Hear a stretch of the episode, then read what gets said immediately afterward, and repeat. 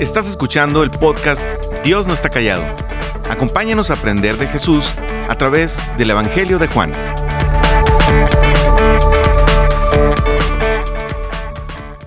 Gracias por acompañarnos una vez más a través del estudio del libro de Juan. En el episodio anterior comenzamos estudiando el capítulo 5 de este Evangelio de Juan. Si se recuerdan, había un estanque lleno de enfermos esperando ser sanos por el movimiento del agua. Entre los enfermos había un hombre que atrajo la atención de Jesús más que ningún otro. Se trataba de un hombre que hacía 38 años que era afligido por una enfermedad. Jesús vio a este hombre y sin duda lo miró con afecto y le preguntó, ¿quieres ser sano? El enfermo se lamentó con gran desaliento de que siempre descendía alguien al estanque antes que él. Qué sorpresa recibió cuando de repente Jesús le dijo, levántate, toma tu camilla y anda. Y al instante el hombre quedó sano y tomó su camilla y se echó a andar. Este hombre obedeció y quedó curado inmediatamente. Este relato nos dice que Jesús curó a este hombre en un día de reposo. Por esta causa vemos en los siguientes versículos que se desarrolla una controversia entre Jesús y los judíos. En el versículo 13 que veíamos en, en, este episodio anterior, el hombre no se había enterado de la identidad de su sanador, pues Jesús había desaparecido de entre la multitud. Y nos dice que después de esto Jesús lo halló en el templo y le dijo, mira, has sido sanado, no peques más para que no te suceda algo peor. El hombre se fue y dijo a los judíos que Jesús era el que lo había sanado. Y a causa de esto los judíos perseguían a Jesús porque hacía estas cosas en el día de reposo. Y veíamos en uno de los últimos versículos que estudiamos en ese episodio anterior, que Él les, respondió, Jesús les respondió, hasta ahora mi Padre trabaja y yo también trabajo.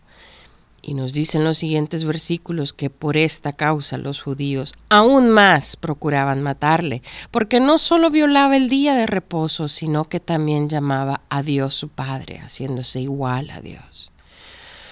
De manera que este es el contexto, que es justamente el episodio, anterior, el, último episodio, eh, abordamos estos versículos y es el contexto sobre lo que a continuación vamos a estudiar. Te pido que puedas ir conmigo a Juan capítulo 5. Vamos a estudiar los siguientes versículos a partir del versículo 19 y mira, leo para ti del versículo 19 al 21. Por eso Jesús respondiendo les decía, en verdad, en verdad os digo que el Hijo no puede hacer nada por su cuenta, sino lo que ve hacer al Padre. Porque todo lo que hace el Padre, eso también hace el Hijo de igual manera. Pues el Padre ama al Hijo y le muestra todo lo que Él mismo hace y obras mayores que éstas le mostrará para que os admiréis, porque así como el Padre levanta a los muertos y les da vida, asimismo el Hijo también da vida a los que Él quiere. Mira qué interesante esto que estamos diciendo, porque decíamos que cerramos el, episodio anterior con esta polémica donde los judíos estaban irritados y molestos por lo que estaba haciendo esta persona llamada Jesús. Y Jesús, en vez de atenuar la afirmación anterior que vimos en el versículo 17 del episodio pasado, donde dice, hasta ahora mi padre trabaja y yo también trabajo, la cual había despertado el furor de los judíos, Jesús la refuerza más aún con estos versículos que acabamos de leer. Mira, se pudiera parafrasear algo así. Tengo el derecho de decir esto porque siendo yo el Hijo, sé que el Padre ama al Hijo y le ha mostrado todas las cosas que Él continuamente está haciendo al desarrollar su eterno plan de redención. estamos en comunión, somos uno solo. La realización de milagros, la curación de este hombre, por ejemplo, también pertenecen al desarrollo de este plan eterno. Jesús agrega esta afirmación que mayores obras que estas mostrará como revivir a los que están muertos y el juzgar a todos, porque como el Padre levanta a los muertos y les da vida, tanto a los que están espiritualmente muertos como a los que lo están físicamente, a estos en el día del juicio, así también el Hijo, pues es igualmente soberano a los que quiere, da vida. Mira, continúan los versículos 22 y 23, porque ni aun el Padre juzga a nadie, sino que todo juicio se lo ha confiado al Hijo, para que todos honren al Hijo, así como honran al Padre. El que no honra al Hijo, no honra al Padre que le envió. Dios, el Padre, siempre obra a través del Hijo, Jesús para que todos le honren como honran a Dios, para que ambos, Dios Padre y Dios Hijo, que son iguales en esencia y en obras, sean también iguales en honra. Jesús demuestra que Él y Dios son uno mismo. Esto es lo que Jesús les está indicando a estos judíos que tienen delante de Él, que están muy molestos con lo que Él está haciendo. Y mira, continúa, versículos 24 al 27.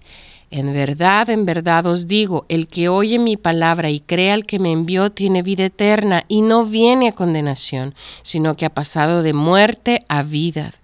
En verdad, en verdad os digo que viene la hora y ahora es cuando los muertos oirán la voz del Hijo de Dios y los que oigan vivirán porque así como el Padre tiene vida en sí mismo, Así también le dio al Hijo el tener vida en sí mismo y le dio autoridad para ejecutar juicio porque es el Hijo del Hombre.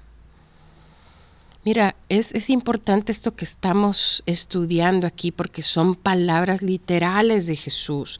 En estos versículos, sobre todo estos versículos 24 y 25, Jesús nos está hablando de la salvación, del regalo de la vida eterna. Cuando dice, en verdad, en verdad os digo, el que oye mi palabra y cree al que me envió. Mira qué interesante esto. Dice el que oye mi palabra y cree. Él dice que el mero oír la palabra no es suficiente. Se debe aceptar por fe. Entonces hace este énfasis muy importante. Oye mi palabra y cree. Vemos dos verbos muy importantes aquí. Oír y creer.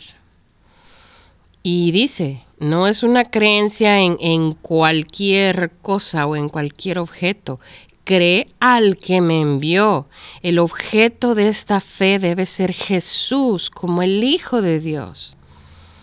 El pecador está muerto por naturaleza. Y cuando cree en Jesús como Hijo de Dios, pasa de muerte a vida. Es una transformación radical de muerte a vida. Eso es lo que nos está hablando Jesús en estos versículos. Y en los versículos 26 y 27, Él dice que del mismo modo que el Padre tiene en sí mismo vida, así también al Hijo le fue dado el tener vida inherente en sí mismo. Cuando Jesús pronunció estas palabras, los judíos debieron preguntar, ¿de dónde tiene este hombre el derecho de hablar así? ¿Es que va a ser Él realmente quien juzgue? Jesús hace ver que tiene autoridad para juzgar y autoridad y poder para impartir vida. Esta es la respuesta que Jesús le está dando a esta audiencia que está delante de él, que como podremos imaginar por lo que venimos diciendo, no es una audiencia sencilla o amigable. Y dice, versículo 28, no os admiréis de esto, porque viene la hora en que todos los que están en los sepulcros oirán su voz y saldrán los que hicieron lo bueno a resurrección de vida y a los que practicaron lo malo a resurrección de juicio. Jesús, por lo tanto, dice, no os maravilléis de esto.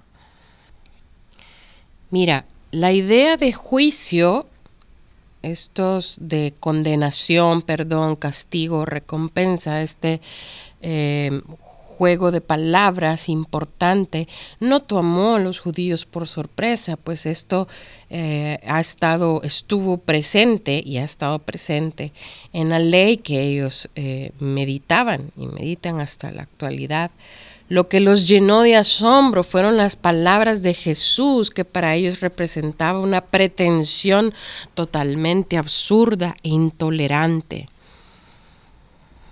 Y mira lo que dice Jesús, continúa en su respuesta hacia ellos. En el versículo 30 dice, yo no puedo hacer nada por iniciativa mía como oigo, juzgo, y mi juicio es justo porque no busco mi voluntad, sino la voluntad del que me envió.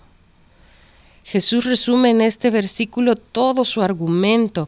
Los judíos no tienen derecho a juzgarle y condenarle como si lo que había hecho por el hombre del estanque en el día de reposo o cualquier acción que realizara fuera algo de lo que él solo y no Él y el Padre fueran responsables. Jesús les dice, no puedo yo hacer nada por mí mismo. Los judíos necesitaban saber que al oponerse al Hijo de Dios, se oponían a Dios mismo. Y mira a continuación esta última parte de este capítulo 5. Jesús les señala los testimonios que tiene a favor mira, te lo leo para ti. Vamos a leer capítulo 5, versículo 31 en adelante. Presta atención. Si yo doy testimonio acerca de mí mismo, mi testimonio no es verdadero. Otro es el que da testimonio acerca de mí y sé que el testimonio que da de mí es verdadero. Vosotros enviasteis mensajeros a Juan y él dio testimonio de la verdad pero yo no recibo testimonio de hombre alguno, mas digo esto para que vosotros seáis salvos. Él era antorcha que ardía y alumbraba, y vosotros quisisteis regocijaros por un tiempo en su luz. Mas yo tengo mayor testimonio que el de Juan, porque las obras que el Padre me dio para que cumpliese, las mismas obras que yo hago, dan testimonio de mí, que el Padre me ha enviado. También el Padre que me envió ha dado testimonio de mí. Nunca habéis oído su voz, ni habéis visto su aspecto, ni tenéis su palabra morando en vosotros, porque a quien Él envió vosotros no creéis. Escudriñad las escrituras, porque a vosotros os parece que en ellas tenéis la vida eterna, y ellas son las que dan testimonio de mí. Y no queréis venir a mí para que tengáis vida. Gloria de los hombres no recibo, mas yo os conozco que no tenéis amor de Dios en vosotros. Yo he venido en nombre de mi Padre y no me recibís. Si otro viniera en su propio nombre, a ese recibiréis. ¿Cómo podéis vosotros creer, pues, recibís gloria los unos de los otros, no buscáis la gloria que viene del Dios único?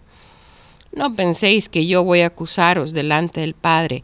Hay quien os acusa, Moisés, en quien tenéis vuestra esperanza. Porque si creyeseis a Moisés, me creeríais a mí, porque de mí escribió él. Pero si no creéis a sus escritos, ¿cómo creeréis en mis palabras? Mira, aquí hay mucha tela que cortar, pero me gustaría estructurar estos últimos versículos del capítulo 5 de la siguiente manera decíamos antes de leer estos versículos que a continuación, esto que acabo de leer, Jesús les señala los testimonios que tiene a su favor. Por ejemplo, si lo vistes en el, um, versículo del 5 al 31, donde habla, si yo doy testimonio acerca de mí, mi testimonio no es verdadero, y comienza sus palabras, empieza a decir que su primer testimonio es el testimonio del propio Jesús, es Jesús en sí mismo, su vida. Y aunque esto es cierto, los judíos niegan su valor.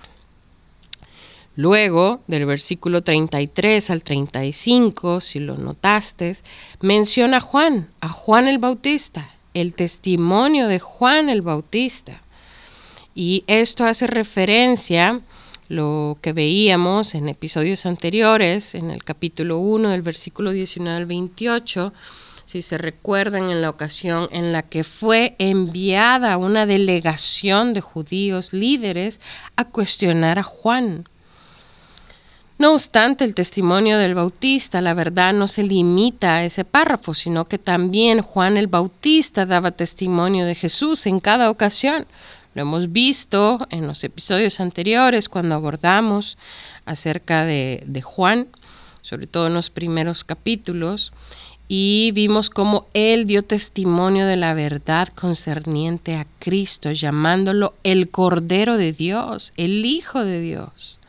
De tal manera que vemos aquí primeramente el testimonio del propio Jesús, el testimonio de Juan de Bautista y vemos que en el versículo 36 nos dice, mas yo tengo mayor testimonio que el de Juan, porque las obras que el Padre me dio para que cumpliese, las mismas obras que yo hago, dan testimonio de mí, que el Padre me ha enviado.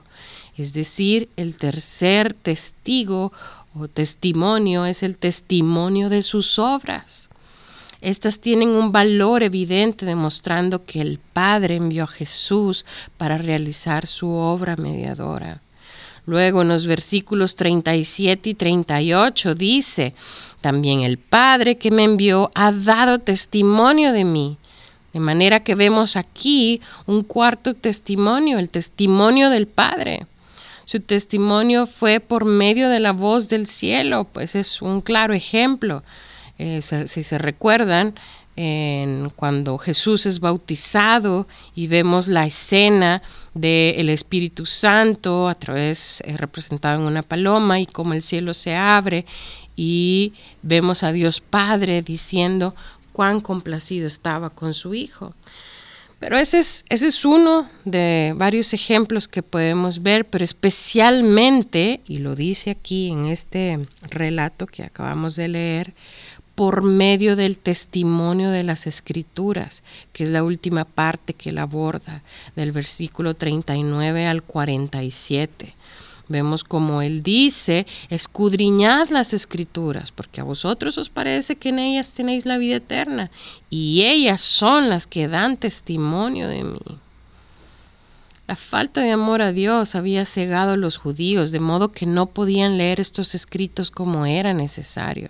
En consecuencia, Moisés, en quien ellos se gloriaban, testificará contra ellos. Es lo que Jesús nos está diciendo en estos versículos.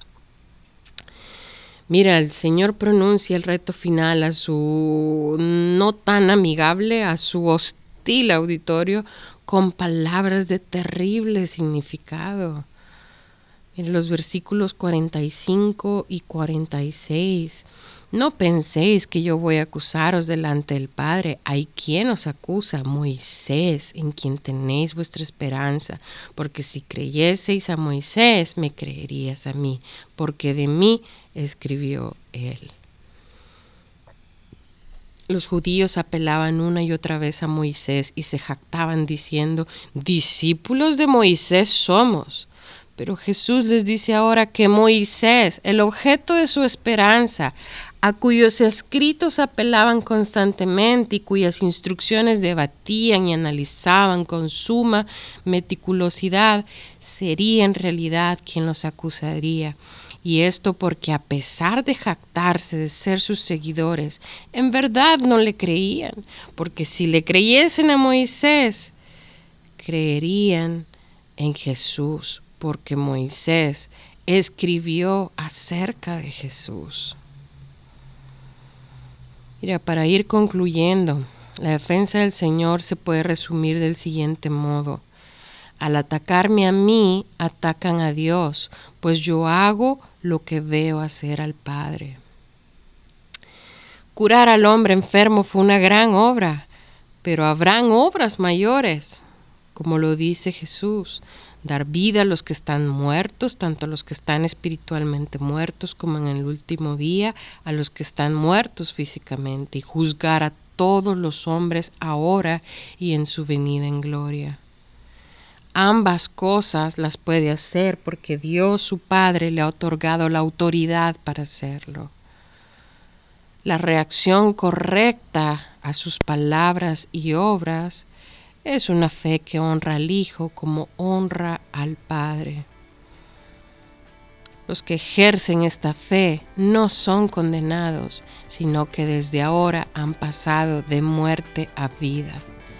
En el gran día del juicio estarán los que han obrado bien saldrán para resurrección de vida, y los que han practicado el mal para resurrección de condenación.